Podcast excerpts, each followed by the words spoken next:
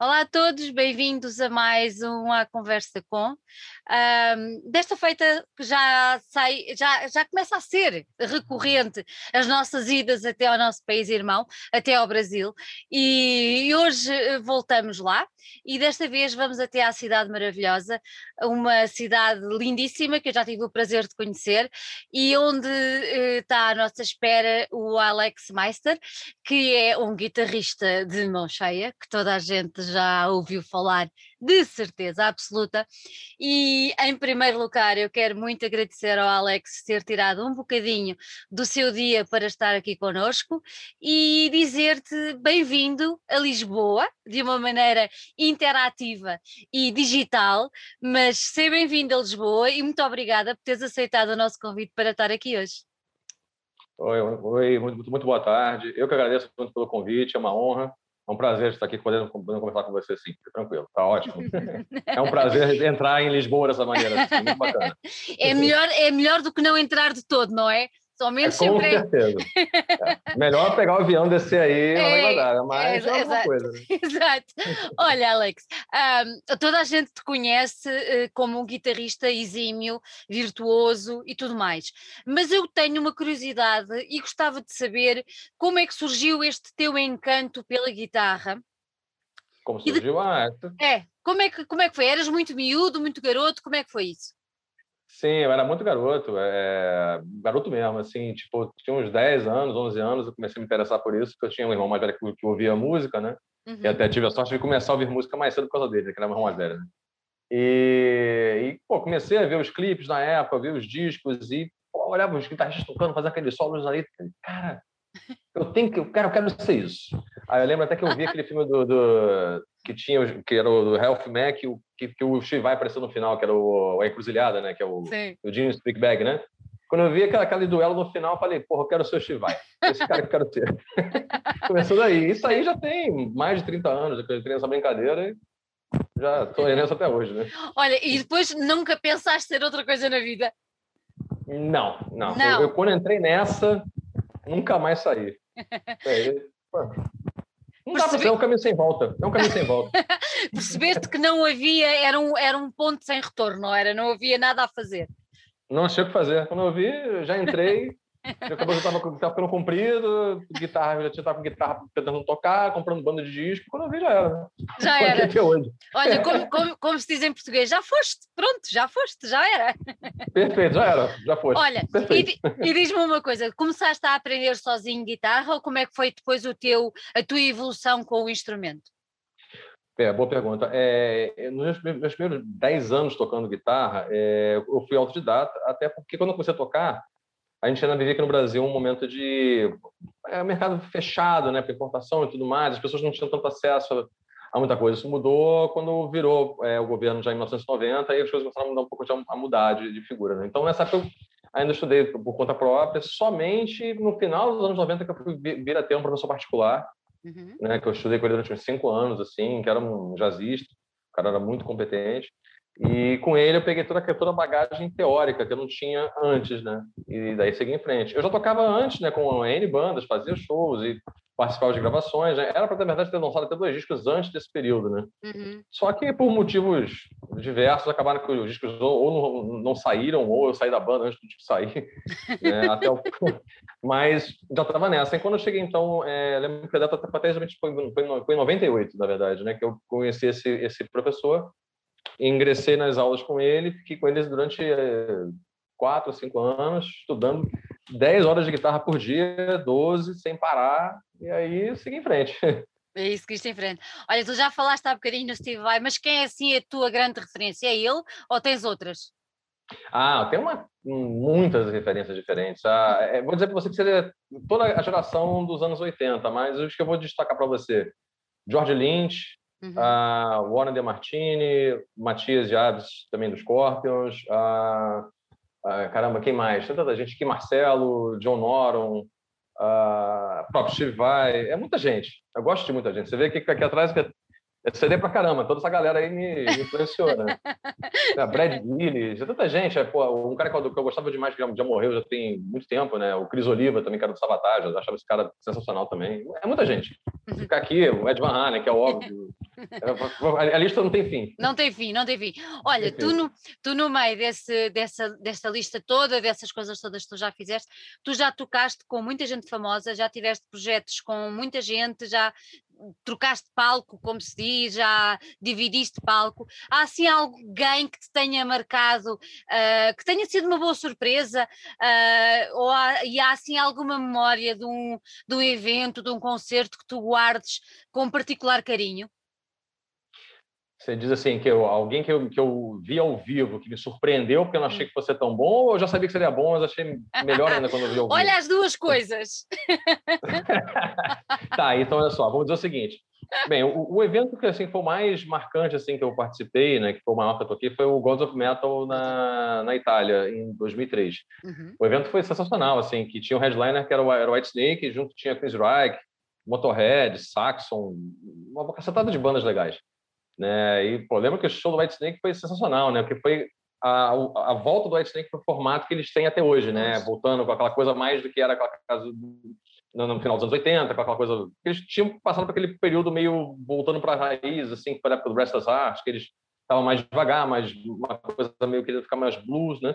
Mais blues, né? Mas aí chegou em 2013, é, que eles estavam fazendo 25 anos de carreira e porra, remontar na banda todinha com o Red Beat, com o Doug Aldrich, pô, Pô, o show foi sensacional, né? Eu lembro que eu vi esse show assim, junto do palco, que tinha uma parte da separada para as bandas que participavam do evento, né? Para ficar ali junto, né? Pô, pude ver toda aquela galera assim, pô, nessa distância, né? Foi sensacional. Aí, pô, eu vi, por exemplo, Red Beach, aquilo que eu esqueci de até de falar, Red Beach. Pô, é um dos meus maiores ídolos, assim, eu vi o cara na minha frente, assim, falei, putz, sensacional. Olha, e alguém, e alguém que te tenha desiludido? Desiludido? Sim. Caramba, é complicado. É complicado. complicado. Isso é é bom sinal. Complicado. complicado, complicado. Oh, vou dizer uma coisa assim, um, um dia que me surpreendeu, não foi nem um show que eu, que eu, que eu fui tocar, não, foi um show que eu assisti. Sim. Também foi na Itália, isso foi em 2014. É, eu vi o Night Ranger ao vivo, né, do Brad Gillis, né, e também estava o Joel Rockers. Caramba, quando eu vi aquele show, fiquei assim, cara, que, que, é isso, né? E eles vieram tocando depois do Danger Danger, de Winger, uma, uma galera assim, né? Falei, pô, os caras vão fechar a noite, pô, depois de tocar depois do Danger Danger, vão, vão tomar um sacode. Quando eu vi os caras, eu olhei, cara, que que é isso? É sensacional. Red Gilles e o Joe Rock, pô, eles foram sensacionais tocando lá. É uma banda absurda, parecia Broadway aquele negócio. Olha, e como é que, como é que uh, como é que é, é aí no Brasil? Como é que é a cena por aí? Tu, tu estás muito ligado aí ao Brasil ou continuas muito ligado mais, mais à Europa e aos Estados Unidos?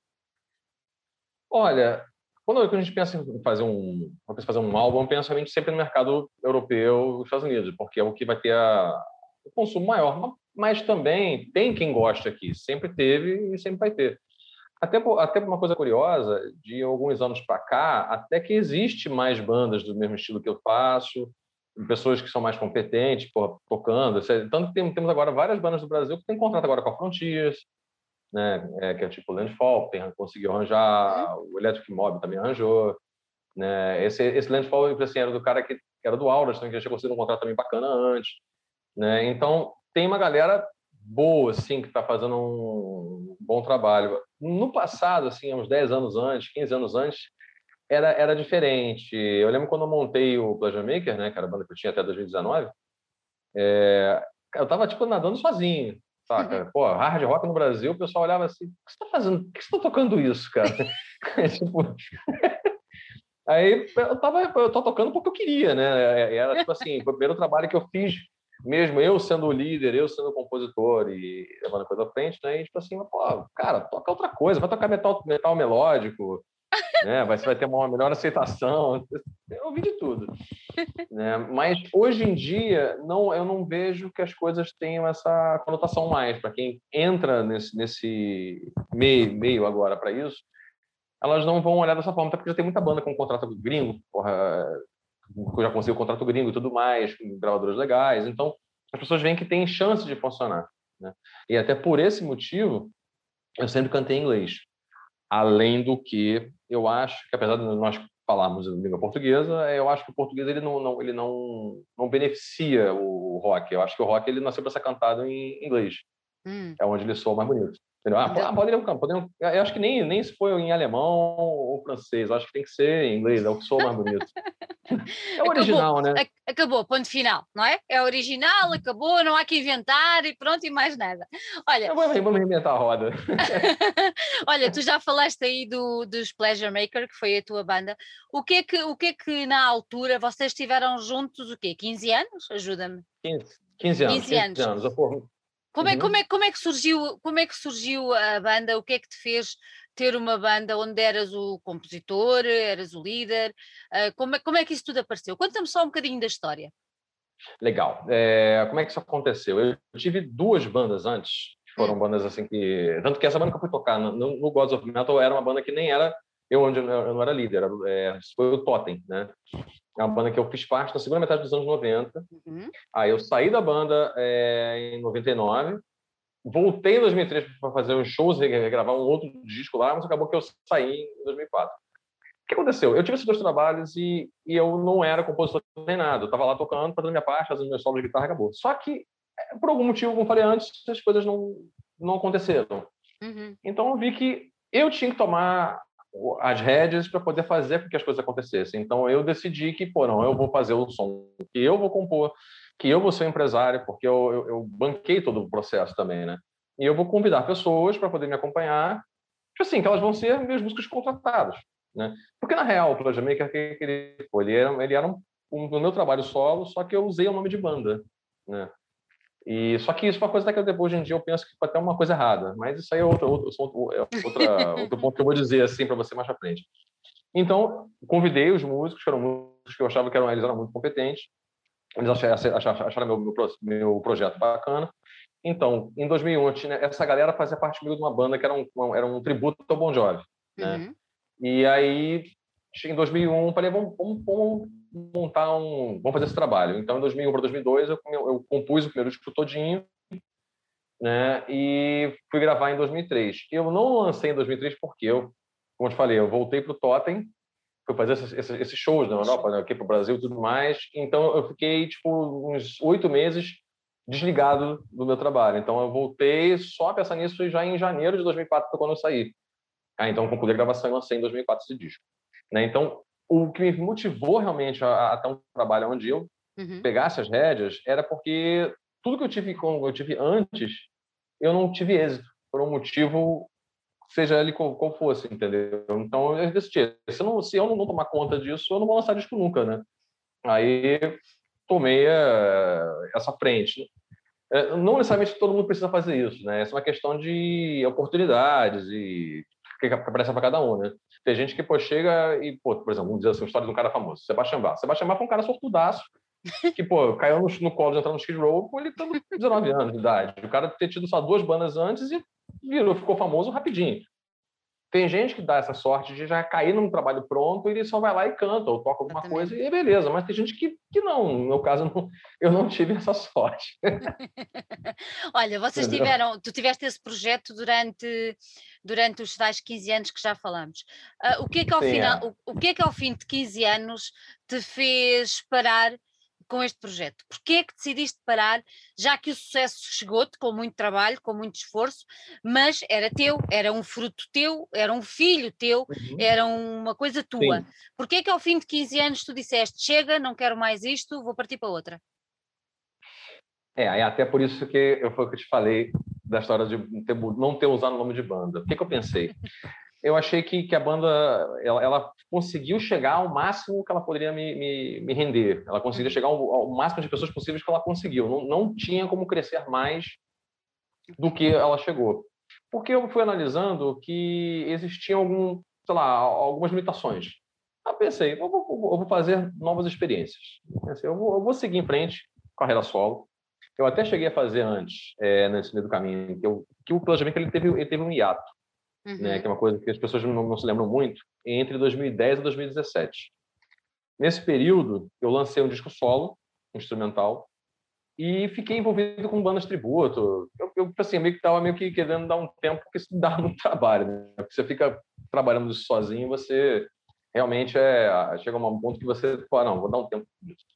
O que, que, eu, que eu pensei? Falei, porra, eu tô a fim de investir na. Ou fazendo eu solo, eu assumindo os vocais, ou me aliar a novos parceiros. Né? Acabou que isso foi tudo em 2019, né? É, porque o que aconteceu? Eu lancei o Dance with Danger, que foi o terceiro disco do Pleasure Maker, né? E ele uhum. foi o disco melhor possível que a banda fez, assim. Foi um trabalho que eu, tenho muito orgulho desse disco.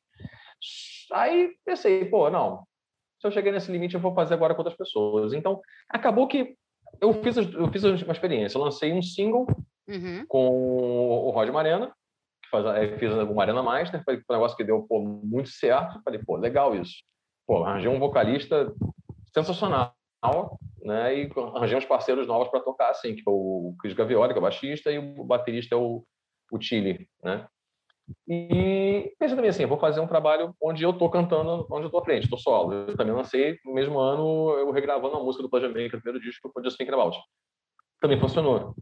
Só que antes de eu lançar esse trabalho solo, eu, a gente, eu, eu e o Rod, a gente assinou o contrato com a Lions Pride para fazer um disco, uhum. um disco inteiro, um full, um full length, né? Para setembro do ano passado. Então a gente estava, isso era julho de 2019. Aí a gente, pô, legal. O, o, o Marena, ele tinha que fazer, resolver, resolver umas coisas da banda dele solo. Eu tinha que encerrar a atividade do Jamaica e lançar esse meu trabalho é, solo também, que esse videoclipe e tudo mais. E aí, a partir de outubro, que a gente voltou, entrou para a relação à composição do disco todo, para a gente tinha que terminar isso até março. Então a gente foi, ó. Aí fomos gravando, gravamos tudo, compomos tudo, fizemos tudo. Deu tudo certo. A gente, a gente chegou na. Em dia 10 de abril, a gente entregou todas as masters para a gravadora, arte pronta, foto, tudo. Né? E aí depois a gente só foi gravar os clipes e uhum. tudo mais, né? Mas Olha, o material ficou pronto assim. E como é, como é que vocês conheceram? Já se conheciam? Olha, a gente se conheceu, foi de uma forma até engraçada. Eu conheci o Marena através de uma, uma, web, web radio, não sei se você deve conhecer, talvez você deve conhecer, é a Rock Melodic Radio, que é uma, hum. uma, uma, web radio do, do, da Grécia, só que uhum. todo mundo escuta ela, é uma referência bacana, né? Uhum. Aí teve um dia que eu estava escutando ela, assim, e sempre quando eu escuto uma banda que eu não conheço, eu taco no heavy, naquele site Heavy Harmonies e procuro ver do que se trata. E aí teve um dia que a gente tocou a música do Marena, eu falei, falei assim, ih, o cara é do Brasil. Vou procurar ele. Quando fui ver, o cara era meu amigo do Facebook. Eu, ah, o cara já é meu amigo aqui? Legal, vou mandar para ele uma mensagem. Falei, pô, cara, eu vi tua música na Rock Melodic Radio, cara, parabéns, sou muito bom, parece uma banda gringa, muito legal. Ele, pô, obrigado, pô, legal, que eu nem sabia que a música tinha tocado lá. Ah, eu não sabia! Ótimo, né? Não sabia, não sabia. Aí eu falei, pô, beleza. A gente ficou trocando ideia e tudo mais. Aí o contato aconteceu, tipo assim, do, do nada, porque o Marena, ele tem uma jogada de, de, gravar com pessoas variadas, coisas sem compromisso. Uhum. Né? Ele tem isso como, como, uma obra dele assim. Ele viu que eu estava procurando parceiros novos e tudo mais, ele perguntou para mim assim um dia, pô, cara, quando é que vamos fazer um som juntos? Eu falei, cara, agora, você quer o quê? Uma base com vocal, sem vocal? O que, que você quer? Eu tenho um, uma biblioteca de, de ideias de músicas guardada aqui gigante, né? Sempre que eu preciso, eu vou lá, acesso e vou, vou fazendo, né? Deu uma ideia, eu vou lá, gravo, deixo aqui. Aí depois que eu preciso acessar, eu vou lá e, e, e tiro, né? Aí ele, pô, não, me manda uma ideia sem, sem vocal. Aí, dia seguinte, né, ele me devolve pô, é, o que seria a estrutura do, do, do nosso videoclipe da música Many Things. Aí eu falei, putz, que que é isso, meu rapaz? Isso é, é, muito bom, vamos fazer esse trabalho junto. Aí, aí acabou que fez essa música, uhum. aí fizemos a segunda, que foi a Follow Me Up. Falou. Né, que foi, que foi que o single que saiu. A Many Things a gente gravou na época também, só que como a gente fez o contrato com a gravadora e eles queriam 10 faixas inéditas, eu falei, ah, cara, não vamos lançar essa música não, porque essa música ela é, é certeza que a gente tem um single forte. Então deixaram essa, deixaram essa guardada para quando saísse depois já dentro do álbum. Isso, porque eles não aceitariam. Tanto que eu tive que fazer um acordo com eles para colocar Follow Me Up como, como, como um bônus track, porque eles nem isso eles queriam. Porque ah, a gente okay. quer trabalhar nessa música, né? Mas eu achei que era legal ela, ela não ficar perdida no streaming. Pô, já que eu estou lançando um álbum inteiro, eu pensava nela como sendo uma faixa de, de encerramento do disco. E acabou que ela ficou, ficou assim. Né? Aí acabou que eu guardei ela. Uhum. Então isso era uma, era uma, uma tranquilidade de ter uma música que eu sabia que, que funcionaria. E quando a gente produziu todo o disco, assim, acabou que eu só regravei alguma coisa na música, só para poder deixar ela, ela, no padrão do áudio do, do álbum inteiro. Porque se você escuta Follow Me Up, você vê que ela não é igual não, a, ao, álbum, né? Porque foi outro, foi outro mixer que fez a, a, a mix e master para mim, né? E eu também eu, eu fiz uma, comprei um aparelho novo também para gravação de guitarra também que fez uma diferença também. Então foi algumas diferenças. Então eu, eu reabri a música, coloquei ela uhum. no padrão para poder ela encaixar no, no, álbum certinho, né? Olha, aí, isto, aí isto... acabou que eu, eu... isto foi tudo em altura de pandemia, correto? Olha, não. Então, não. Na verdade, a pandemia ela começou quando eu estava terminando de produzir o álbum. Ok. Porque a gente, é, a pandemia começou para a gente aqui, é, assim, por volta do dia 20 de março. Março. Tá? Uhum. 20 de março eu estava eu tava finalizando os backing vocals do disco. Ok. Né? E, e ia entrar no processo de mixagem. E nessa, a gente acabou que atrasou o processo em umas duas semanas, porque fechou o estúdio, depois reabriu. Então, tudo que a nossa deadline para entregar para a gravadora era, era, era 30 de março. Só que a gente, pô, com essa história, falou assim: ah, vai atrasar um pouquinho, mas vai estar tá dentro do. Vai ser um atraso pequeno, 15 uhum. dias. De... Não foi nem 15 dias, foi 10 dias de atraso. É. Então, me, me atrasou em duas semanas a produção que eu tinha para poder entregar como uhum. tinha programado, é, dentro do que eles pediram, para a gente pelo contrato. Uhum. E foi, é, foi basicamente isso. Aí o que aconteceu? A gente teve um problema para gravar os videoclipes. O videoclipe a gente gravou em junho, acho que foi junho ou julho. Uhum.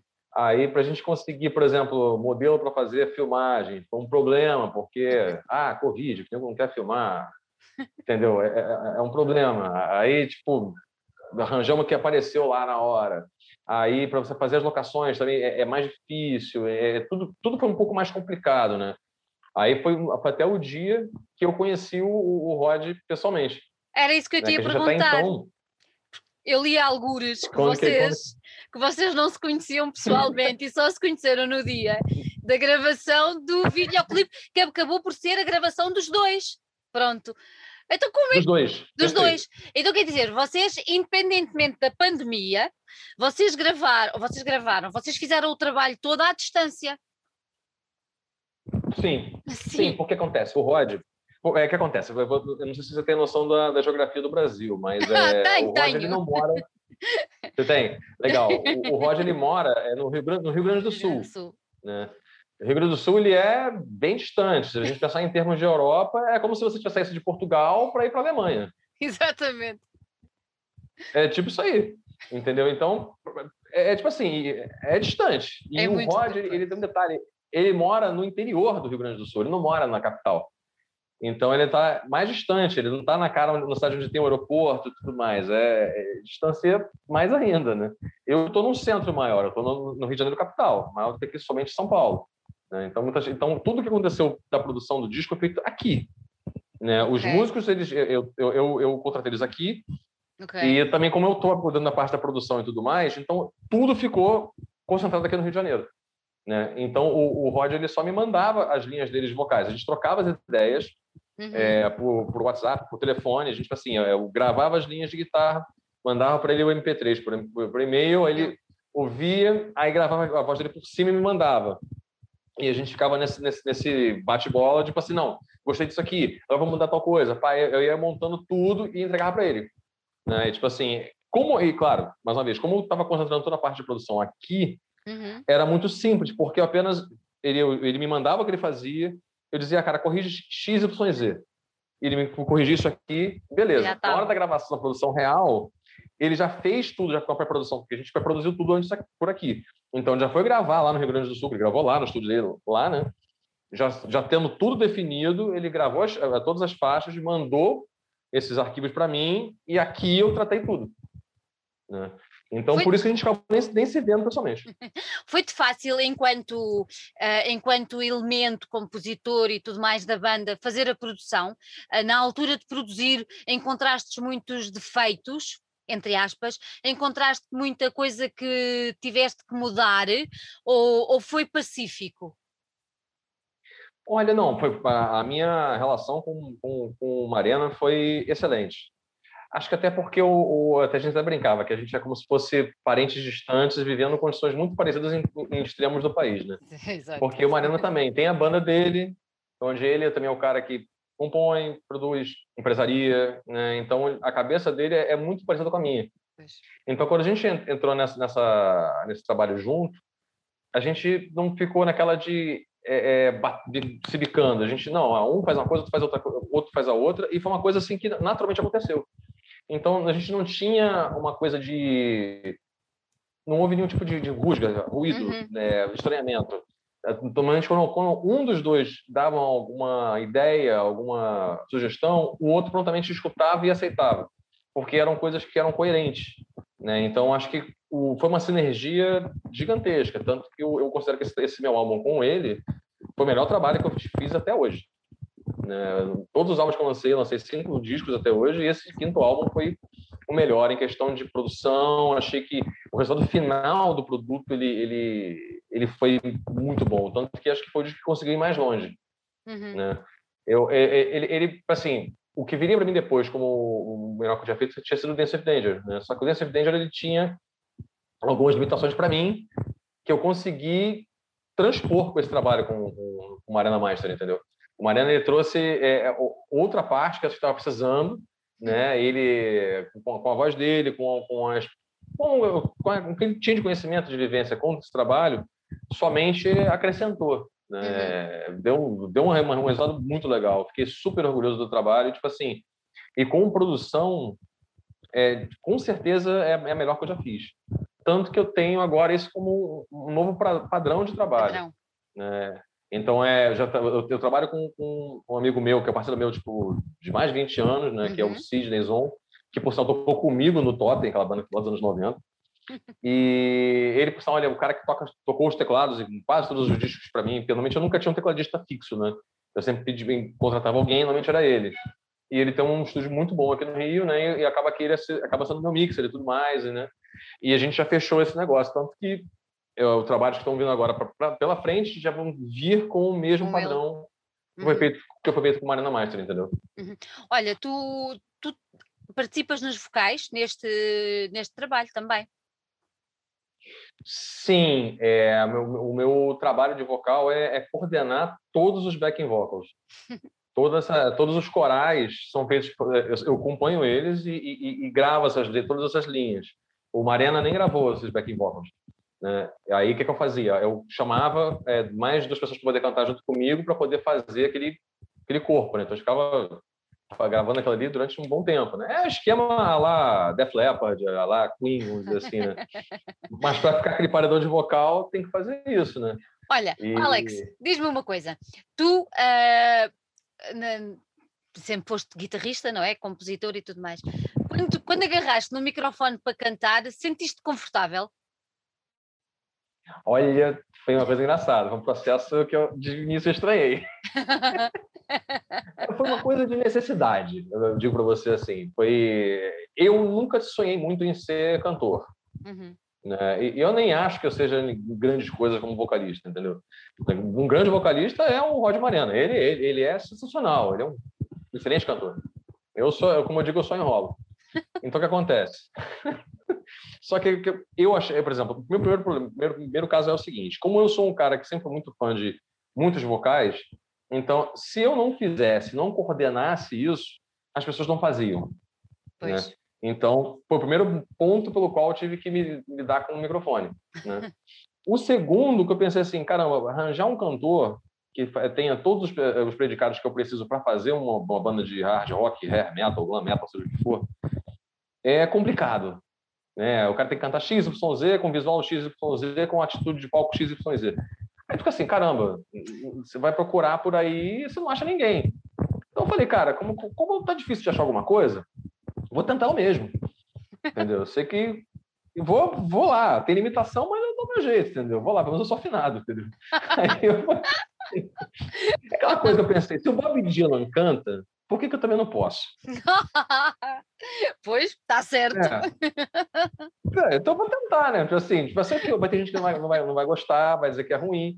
E vai ter uma coisa interessante, porque na hora que eu, que eu comecei regravando as músicas do Pleasure Maker, Sim. eu pensei, eu não. Primeiro motivo que eu pensei, não vou usar o nome de Pleasure Maker, porque tinha o, o cantor, que era, que, era o, que era o Marshall, né? Uhum. que era um cantor muito bom também, que um, alcançava notas altíssimas, que são notas que eu não alcanço, nem iria alcançar. Então, vai, iria ter uma comparação direta. Já falei, não, esse nome eu não vou usar mais, vou usar o meu nome, que foi até que eu pensei antes. Eu deveria ter usado meu nome desde o desde começo. começo. Não ter usado o nome de uma banda, porque as pessoas muitas vezes elas não sabem quem faz o que num trabalho desses. Ou vou até ser mais simples. Quantas bandas você conhece, você gosta, que você não sabe o nome, nome dos integrantes? Muitas. Inúmeras. Muitas. Muitas vezes o cara que você não sabe qual é o nome dele é o cara que é o, é o cérebro daquilo tudo. Uhum. Entendeu? Por, você acha que é, normalmente você vai pensar que é o, é o cantor. Mas muitas vezes é o guitarrista ou até o baixista. Entendeu? Pensa, por exemplo, o Iron Maiden ou Motley Crue são, são liderados pelo baixista. Uhum. Né? Outras são lideradas pelo guitarrista. Entendeu? E ali, naquele caso, eu vi que, que por mais que eu tivesse tudo sendo feito ali por mim, as pessoas muitas vezes não entendiam o que, que era aquele trabalho. Claro. Então, é tanto que eu estou agora é, trabalhando numa releitura disso tudo, né? Assim como eu fiz em 2019, regravando Just Thinking About, né? Eu estou agora regravando outras músicas junto com materiais é, inéditos. Né? Então, por exemplo, Mas ontem... Fei, feitos, filmando... feitos naquela altura ou agora? Os inéditos? Fazendo agora. Escritos agora? Não, okay. Tem coisa escrita agora, tem, eu tô, mas eu, por exemplo, eu, a música que eu já, já produzi agora é, hum. é, uma regravação também. Ok, né? ok. Que eu até estou começando a divulgar, que é Hard to Say Goodbye, também é do meu primeiro, primeiro álbum também. Primeiro álbum. É, e aí, assim como era também a Just Think About, que é do, do Love on the Rocks. E eu estava até vendo se o disco está aqui. Uh, acho que tem aqui. Acho que. Uh, não, não tá. Ah, tem sim, tem sim, tá aqui. Esse disco aqui. Mostra. Ah, ok. Que eu estou pegando a gravação disso aqui. Que depois eu vou fazer leituras de músicas que, tem, que são desse disco, que é o segundo. Ok. E depois, a, e a que eu estou fazendo até agora é desse aqui. Que é desse aí. Terceiro. Exatamente. Beleza, então o que acontece? Eu estou pegando essas músicas, né? Estou trazendo uma releitura nova, até porque o primeiro disco de uma banda, de uma banda né? Ela sofre alguns reveses, vamos dizer assim, porque é, é menos dinheiro, é, menos experiência, entendeu? Então, tipo assim, era a minha primeira produção, no primeiro momento que eu estava fazendo uma banda que estava liderando. Assim, então, tinha muita, muita, muita música ali dentro que eu olhava, putz, eu não dei o trato que essas músicas mereciam, né? E aí, eu fiz isso com a Just Thinking About, eu gostei muito do resultado que eu, que eu obtive com ela, Uhum. Vou fazer com outras, né? E aí eu estou pegando muitas músicas que são importantes desses discos, que muitas pessoas não, nem sequer conhecem ou, ou se conhecem, nem, nem ligam o nome à pessoa, né? Não necessariamente estão ligando o nome ao, ao meu nome, né? Para resgatar esse material, que já são coisas que eu fiz, de qualquer forma, que as pessoas não, não conhecem, para muita gente vai ser uma coisa inédita. E, e ao mesmo tempo botar algumas novas. Algumas novas. E a ideia é fazeres um disco ou ir lançando Sim. singles, disco? Boa. São as duas coisas. Eu vou okay. lançando singles uhum. e a ideia é com completar um álbum sai físico. É uma experiência que eu estou fazendo. E essa Just Thinking About que eu lancei em 2019, ela também vai entrar nessa compilação. Eu até, inclusive, vou remixá-la para poder entrar no padrão novo. Que nem eu fiz com a, com a Many Things, né? Vou fazer uma coisa com ela, porque ela está em outro padrão de mixagem, né? Eu vou, vou melhorar ela para agora. Essa, por exemplo, que eu fiz agora, Hard to Say Goodbye, ela ficou pronta tem duas semanas, duas que, eu, que eu fiz a música, que ela está pronta, né? Ela está produzida, montadinha. Ela tem a mesma qualidade de produção do, do, do Mariana Master, mesma coisa. Só que, e tanto que os músicos que me acompanharam foram também o mesmo baixista, o mesmo baterista. Né? Então, é, a qualidade, você já imagina que é aquela coisa, a mesma sonoridade, só que eu fico brincando, só que o vocal não é tão bom quanto o do Mariana. Mas não compromete. Não, não compromete. compromete. Tá, não compromete. Esse que é importante que acontece? O, o, a música ficou muito legal, ficou muito bacana. E foi a primeira vez que eu tive que fazer também esse trabalho de backing vocal sozinho, por causa da história de Covid. Pois. Eu, eu não, não consegui fechar é, mais pessoas para poder trabalhar comigo, né? Então eu falei, pô, vou, vou, fazer sozinho. E uma coisa muito bacana, deu super certo. Os vocais ficaram maneiríssimos, ficaram legais demais. né? Daqui a pouco, daqui a pouco você vai, você vai poder ouvir. Mas é, tá mesmo padrão. Tá mesmo padrão. Só tive que gravar mais vezes. Só tive que gravar mais vezes, né? Deu-te deu mais luta? É, Nem tanto, nem tanto. Não? É só tive que ficar mais, um pouco mais de tempo. Tem uma vantagem. Como é. eu estou fazendo sozinho, é, eu não tenho que corrigir métrica do que os outros estão cantando. É mais fácil depois de, de, da, na hora da mixagem, por exemplo, na própria produção, para a gente poder alinhar. É, tipo assim, não tem.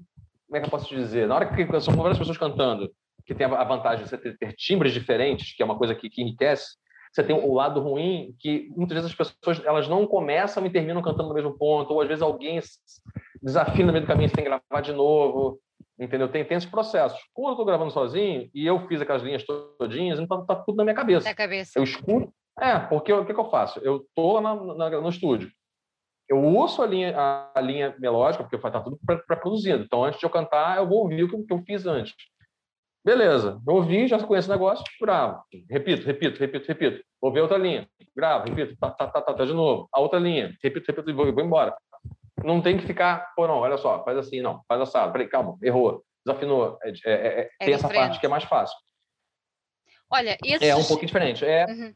Esses singles, a tua ideia é lançá-los uh, enquanto single, lançá-los só em formato digital?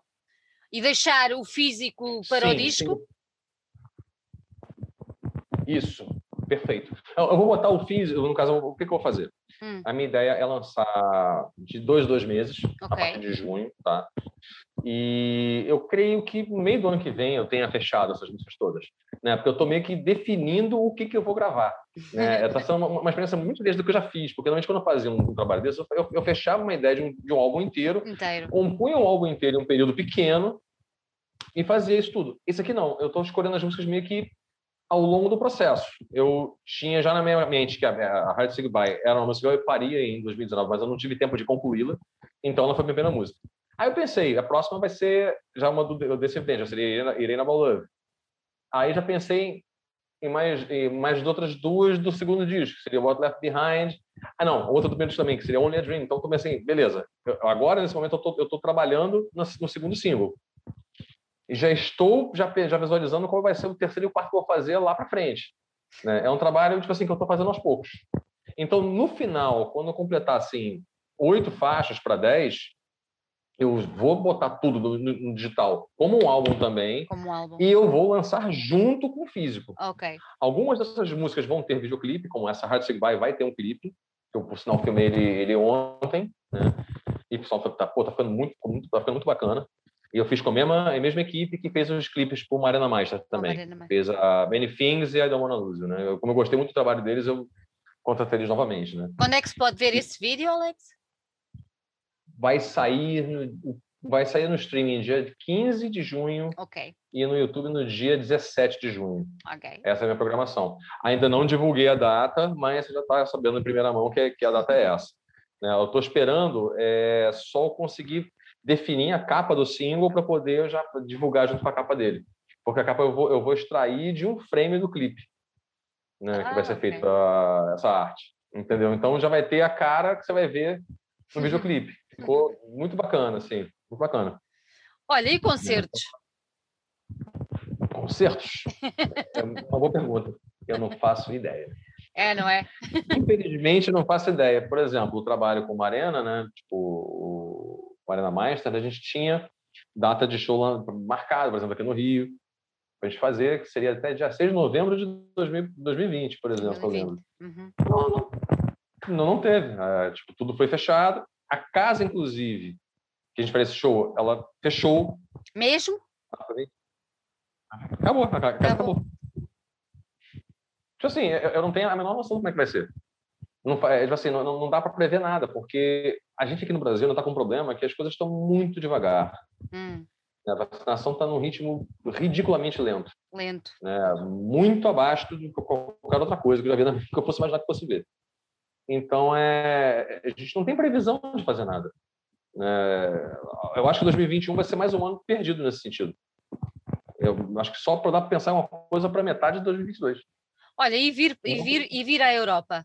está nos planos, mesmo estando fechado o Brasil a nível de concertos, passa-te pela cabeça e vires uh, à Europa, ou virem à Europa, ou não? É, eu, gostaríamos muito, só que eu creio que isso não seja possível. Hum. Porque eu, eu, tenho a impressão de que as coisas vão estar fechadas para quem não tiver vacinado. Para quem não tiver vacinado, exatamente. Esse é o ponto. Tipo assim, para mim, assim, eu não faço ideia de quando que eu vou ser vacinado, entendeu? Pois. E, tipo assim, eu, eu não sou mais garoto, saca? E só, só vamos poder liberar tudo aqui quando todos forem vacinados. Tipo assim, uma grande parte, 90% da população for vacinada. Uhum. Então, tipo assim, a gente está, por enquanto, né, na população com 58 anos. Só que a gente está com um problema agora que só as pessoas com comorbidade estão sendo vacinadas. Não é qualquer um com 58 anos pode ser vacinado. Entendeu? Tipo, meus pais foram vacinados. É. Mas até chegar em mim, vai demorar muito. Meus pais é. têm 80, outro tem 70 e tantos, entendeu? É. Então, tipo assim.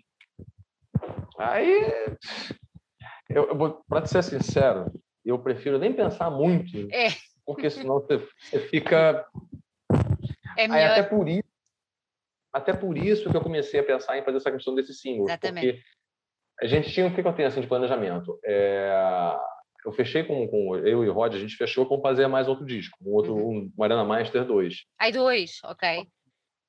Vou fazer um segundo, entendeu? E aí a gente tinha esse plano para fazer ainda em 2022.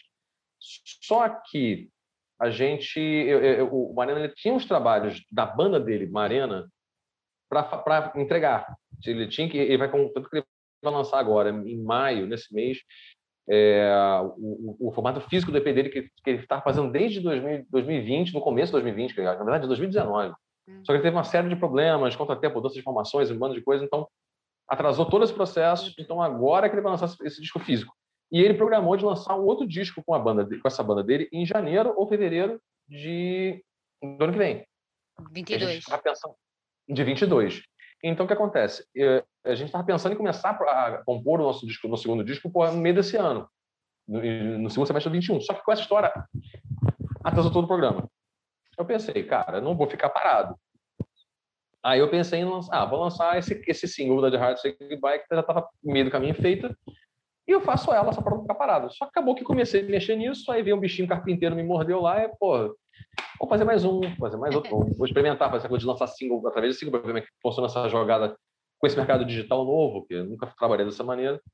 E comecei a vou fazer. Eu não quero fazer um EP, eu quero fazer um disco completo. Eu gosto de disco inteiro. O EP eu acho, pô, você mal botou, acabou. disso, né? Assim, eu gosto do disco completo, pô. Olha, é... faixas. Alex, é como diz o outro, é bom, mas já foi. já foi. Eu quero ver mais, pô. Peraí, pô. Só deu, deu gostinho. Cinco faixas, quatro faixas não dá graça nenhuma, não, pô. Tem que ser umas oito, pelo menos.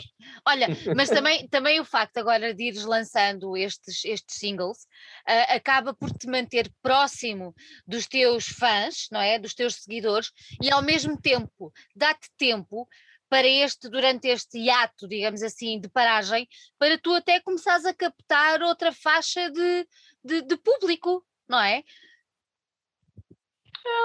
É, é, é, é interessante. Eu, eu, eu, não sei exatamente aonde eu posso alcançar, mas eu tenho a impressão de que talvez usando esse, essa forma de lançamento por singles uhum. dentro da, da, plataforma digital, possa, pode ser que eu consiga alcançar mais pessoas também, como você está me falando. Eu tô, tô com essa com essa, com essa intuição. Eu estou conversando muito com a minha assessoria de imprensa com, em como fazer Exatamente. esse caminho. Andei, andei estudando umas coisas em relação a isso, né, de marketing digital. Então, eu estou meio que seguindo algumas, algumas coisas que eu andei aprendendo nesse, claro. nesse, nesse, processo. São coisas que eu, eu, até eu e o Roger estávamos conversando, porque ele também está claro. fazendo o mesmo tipo de pesquisa. Então, ele está fazendo alguns caminhos diferentes, está fazendo outros. A gente está fazendo até um pesquisa para a gente depois juntar toda essa nossa expertise que a gente está pegando agora para jogar para o nosso próximo disco. Né? Então, vira uma, um apanhado de experiências novas que a gente está tentando fazer. E, e, tipo assim, tanto que eu não estou me impondo muito data, data. para concluir, entendeu? As pessoas perguntam, pô, vem cá, quando isso vai ficar pronto? Porque eu vi hoje o rapaz falou assim, caramba, vai sair um negócio, vai sair um disco inteiro, quando é que sai isso? Eu falei, calma, calma, eu mesmo não sei. eu mesmo não sei. Deixa eu fazer, a coisa está acontecendo. Pá, então é bom que eu possa mexer tudo direitinho. Mas como eu estou fazendo todo esse trabalho com com as mesmas pessoas, com, com a mesma, mesma cara que faz a mixagem e masterização, todo o trabalho vai vir dentro do mesmo padrão. Né? E, e, tipo assim, o direcionamento musical também é, é justamente o mesmo, né? Eu sempre trabalhei com, com a mesma, mesma linha de hard rock, do metal, desde o começo. E, e como eu tô fazendo a coisa eu mesmo, relendo músicas que eu já tinha feito no passado, ou até com coisas novas, vai andar pelo mesmo caminho. Né? Você fala, só vai, só vai mudar o, o vocal, basicamente. Porque a linha musical, o tipo de, tá de estrutura de arranjo, tá lá. Tá lá. É, é, o que você já ouviu no disco novo, é o que você ouviu no desse, desse entende, é, é, é, a mesma, é a mesma raiz, porque sai da mesma pessoa, né? Às vezes, por exemplo, que, que, o, que o, o, o disco do Mariana Meister, o, o Mariana, ele, ele trazia composição também, né? Então, mas como eu produzia, então muito da, da, minha cara ficou mais presente do que a dele, por esse ponto. Ficou a minha, a minha estética musical ficou lá presente mais do que a dele, que ele não produziu. Né? Então você vê que vai ter uma, uma proximidade do, de, desse disco com esse. Com esse. Entendeu? Porque né, eles, eles são muito próximos. Exatamente. Entendeu? Que é esse que é o novo com a Arena esse e é esse é o, é o, que eu tinha feito antes. Exatamente. Não, não, Olha... não, novo, novo esse. exato, exato. Olha, vocês editaram pela, pela Alliance Pride Music, que é dinamarquesa, certo? O segundo, uhum. o segundo disco que vocês estão a planear editar será com eles também? Não, não. A gente está pretendendo fazer com eles, não. A gente a gente está pensando se procura outro parceiro. Ok. E por que que acontece? A gente fez a coisa numa, numa maneira muito corrida, né? A gente fez a foi a primeira vez que a gente fez um assinou um contrato para fazer um disco sem ter o disco em mãos. Normalmente a gente sempre oferecer um disco já pronto ou quase pronto para várias pessoas, a gente estudava qual era a melhor Exatamente. solução.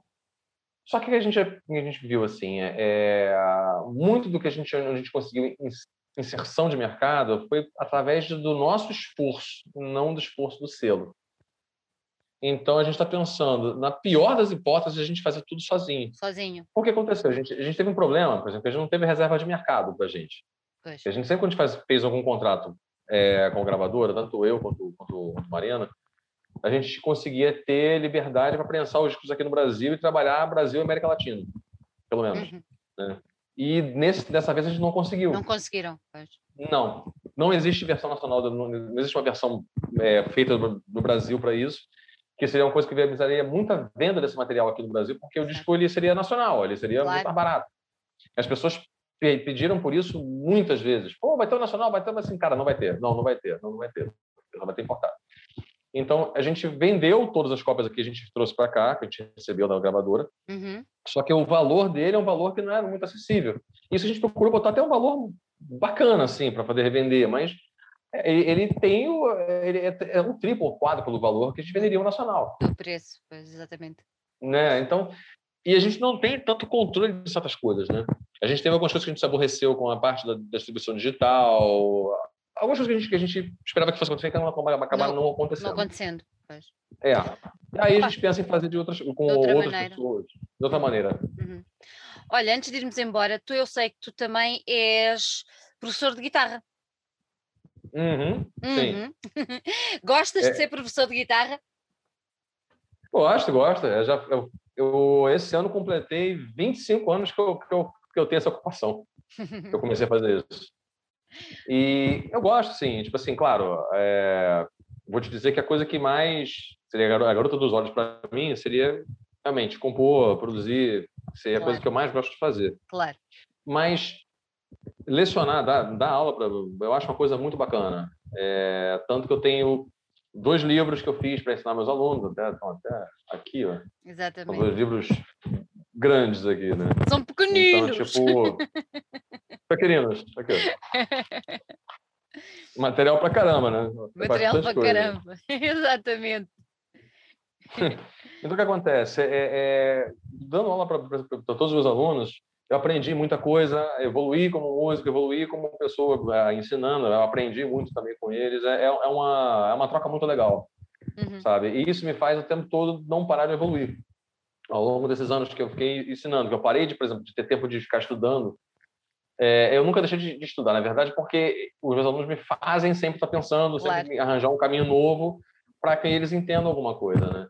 E isso me fez, me fez crescer demais. É, até que assim, que eu digo assim, que eu cresci como músico nos últimos 20, 15 anos para cá, é, para mim é um absurdo. É, aprendi muita coisa. Né? E isso é muito fácil de você. É, é acho que eu perceber isso ouvindo os meus discos. Se você escutar o meu primeiro álbum, escutar os meus trabalhos feitos agora, eu acho que a, a diferença é, é muito larga. Né? É por um caminho mesmo de composição. Acho que a gente ver as coisas de outra maneira, né? A minha uhum. visão para com a música é uma coisa, acho que mais aberta, ela não se limita ao meu instrumento apenas, né? É mais abrangente. É mais abrangente, eu tenho que pensar nos vocais, eu tenho que pensar na bateria, nos teclados, como é que vão ser os arranjos de vocal, para lá e para cá. Quando eu comecei a fazer esse trabalho, de, de, de compor e produzir, eu via, olhava muito a minha parte, né, o que seria o referente a, a eu como músico, né? Já no meu segundo álbum, já, já tipo, abri isso tudo. As pessoas falam assim, pô, tu tá olhando, porra, mais que um teclado do que pra tua própria guitarra. Eu falei, não, pô, tô olhando, pô. Tem que olhar. Tem que ver. Tem coisa, muita coisa do meu segundo disco lá que tá com teclado que tá lá que eu compus aquilo ali. Vai passar pro teclado, lá, toca assim. Escrevia na, na guitarra, aí pensava o time que eu queria e eu botava o cara para executar. Uhum. Porque, tipo, se, se você pegar no meu segundo álbum, tem muito teclado. Né? E, e, grande parte da tecladista estava na minha cabeça, que eu queria que fosse feito, eu tira, escrevia as linhas, colocava para os caras, por exemplo, tem música que o teclado puxa. Uhum. E essa, uma das músicas que eu até estou tocando regravar, que é a faixa título do disco, que é Twisted Desire. É uma que eu penso em regravar também. E tem o tecladão lá puxando, pá, não sei o quê. Tipo assim, se eu não prestar atenção como é que vai ser aquele teclado, eu vou arruinar minha música, entendeu? Olha, Alex, sabes o que é que eu acho? Eu acho que vais acabar por regravá-las todas. Oi? Não ah, é... é, não dá ideia, não. Não dá ideia, não. Não dá ideia, não. Ó. Olha, gostei muito de ter aqui. Muito obrigada por teres aceito, uh, teres aceitado o nosso convite. Espero que, olha, que tudo passe aí pelo Brasil, que é para vocês poderem saltar para cima do palco e rodar. Nem não, é a, não é a baiana, não é? Porque há aquela rodar a baiana. Não, não é a baiana, não. Mas aí, é, a baiana. É, exatamente. Mas aí é rodar o vosso, o vosso disco e os teus, os teus singles e o teu disco vai sair. E de certeza que os teus fãs de outras andanças vão ficar muito curiosos de saber e de ver e de escutar estas novas roupagens. Alex, olha, muita saúde, muita paciência também. Ah, tem que ter paciência. Tem que ter paciência. e que corra tudo bem e venham a Portugal. Estamos cá para vos receber.